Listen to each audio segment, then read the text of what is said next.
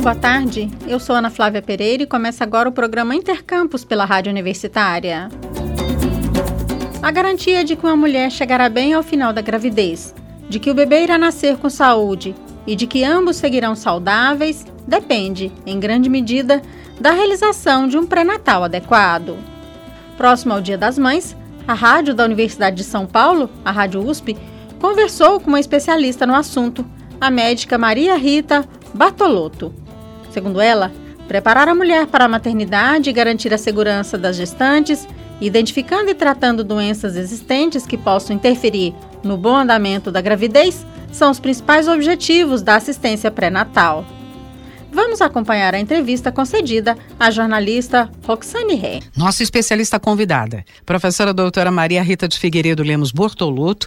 Ela é diretora técnica do Serviço de Saúde do Hospital das Clínicas da Faculdade de Medicina da USP. Doutora Maria Rita, a gente vai entender melhor a falta do exame pré-natal, não é? Porque a gente está falando de gravidez comum, mas está falando também de gravidez de risco.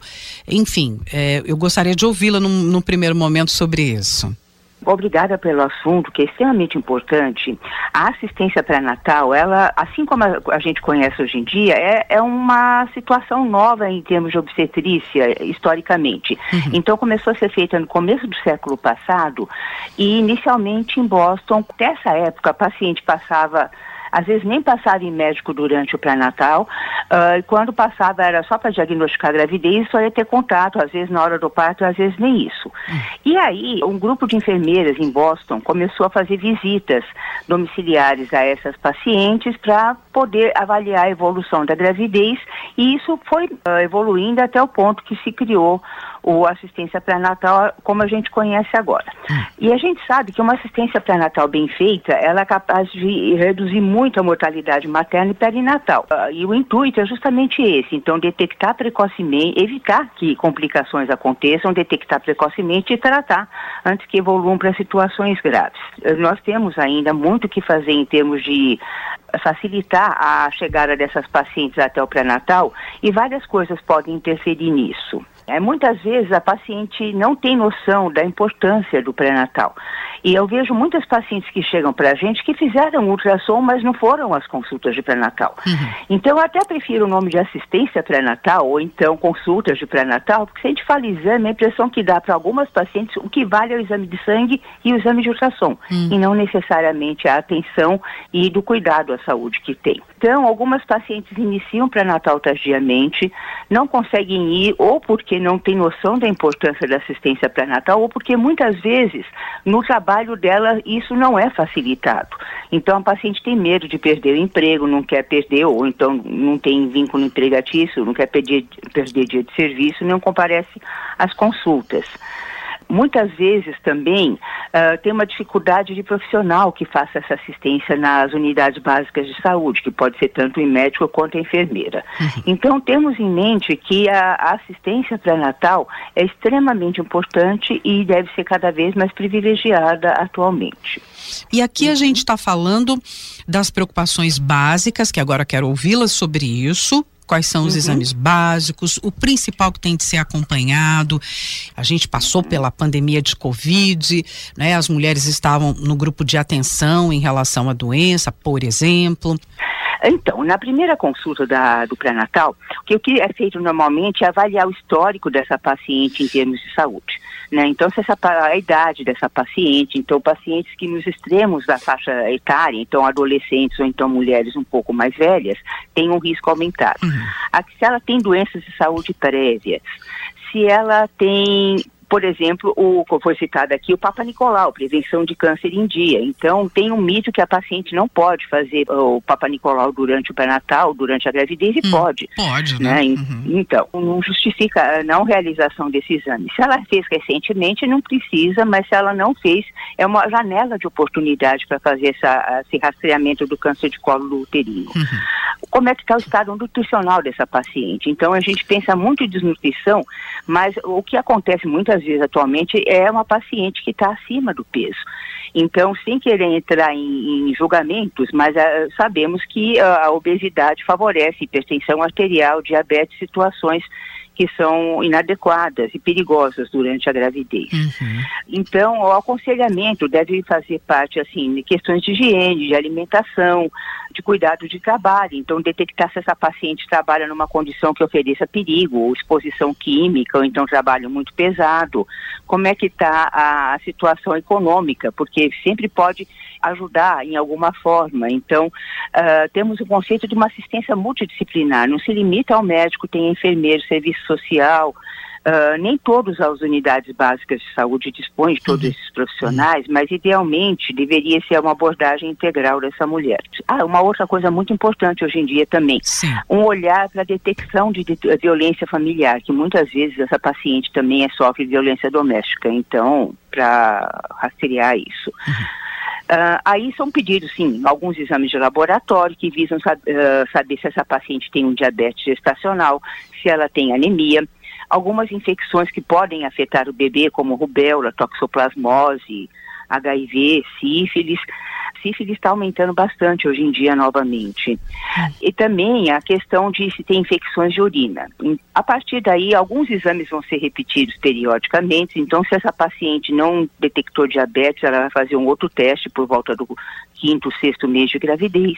É, é feito um ultrassom inicialmente para poder confirmar a época de gravidez dessa paciente, uhum. quanto tempo que ela está, quantos meses, semanas, né? Todo mundo fica brincando que os obstetras complicam falando em semanas, mas é, quando a gente começa a fazer ultrassom, a gente vê que de uma semana para outra as coisas são diferentes. Uh, observamos se essa paciente tem hipertensão, se essa hipertensão merece ser tratada, se ela tem risco de ter uma complicação como pré-eclâmpsia e mês a mês vai fazendo acompanhamento, ganho de peso, o crescimento da criança, o tratamento de uma anemia, o tratamento de uma hipertensão arterial e até combinando com o parto. Até o sétimo mês de gravidez, se não houver outro tipo de indicação, as consultas são mensais.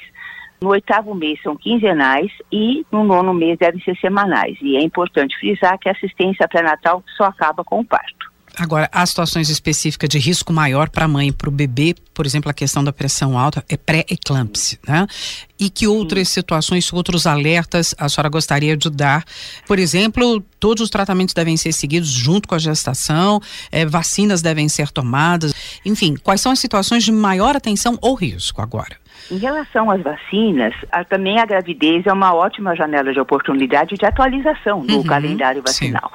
Sim. Em relação ao Covid, que é o problema mais recente que a gente teve, a, a, gestante foi o grupo de risco e a mortalidade materna aumentou bastante nesse período de pandemia, em 21 e 22. Então, as vacinas de Covid são recomendadas durante a gravidez, só tem um tipo de vacina que não pode ser dada, mas as outras podem e devem ser. E é importante que o profissional de Saúde que ele tire os mitos a respeito de eventuais problemas relacionados à vacina. Uhum. Não teremos jacarezinhos. A, a, vacina vai proteger a mãe e vai proteger a criança também, que parte desses anticorpos passarão para o bebê. Uh, as outras vacinas que são dadas durante a gravidez são as vacinas para tétano, difteria e pertussis, para prevenção do tétano materno, tétano neonatal e também para prevenção da coqueluche no uhum. recém-nascido. Uhum. E as outras vacinas, se estiverem fora do calendário, podem ser dadas com exceção da vacina para rubéola, que é com vírus vivo atenuado. Então, essa não deve ser dada, mas se a gente detecta que a paciente não foi vacinada, a vacina é já agendada para logo depois do parto.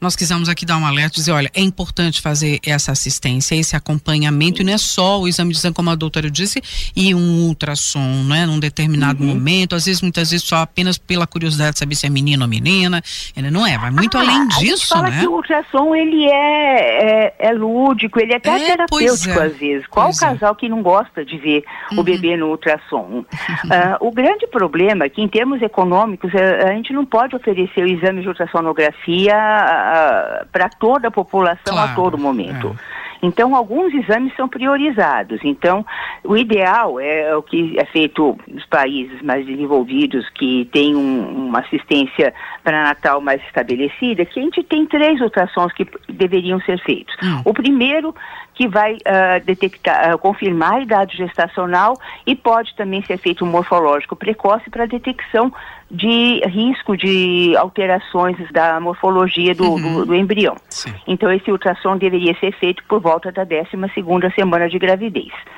Uh, o segundo ultrassom, que é muito importante, é o morfológico, que também é programado entre 20 e 22 semanas da gravidez, que pode ver com mais detalhes os outros órgãos, e também a gente vai avaliar a questão do fluxo da placenta e da, do crescimento da criança. Uhum.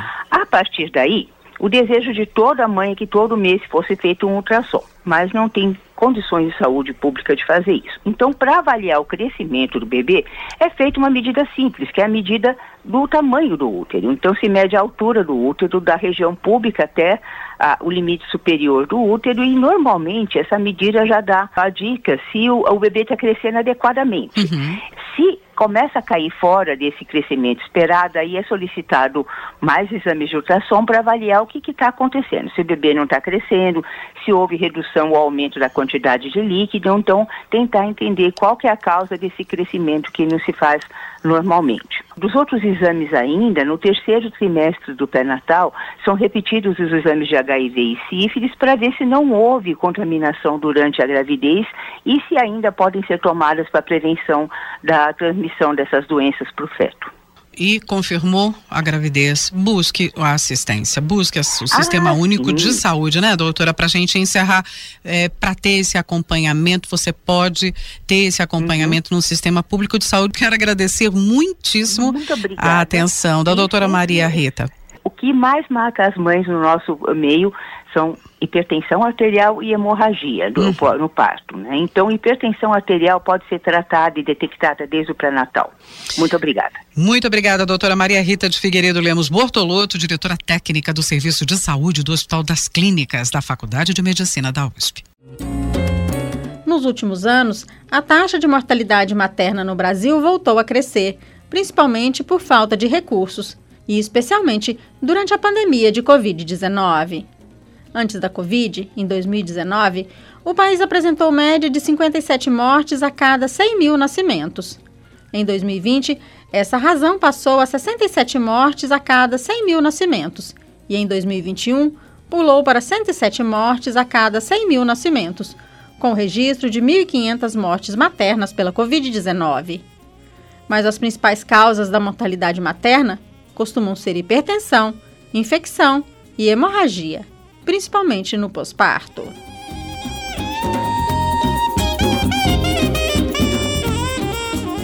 No Brasil, a mortalidade infantil também está voltando a crescer nos últimos anos.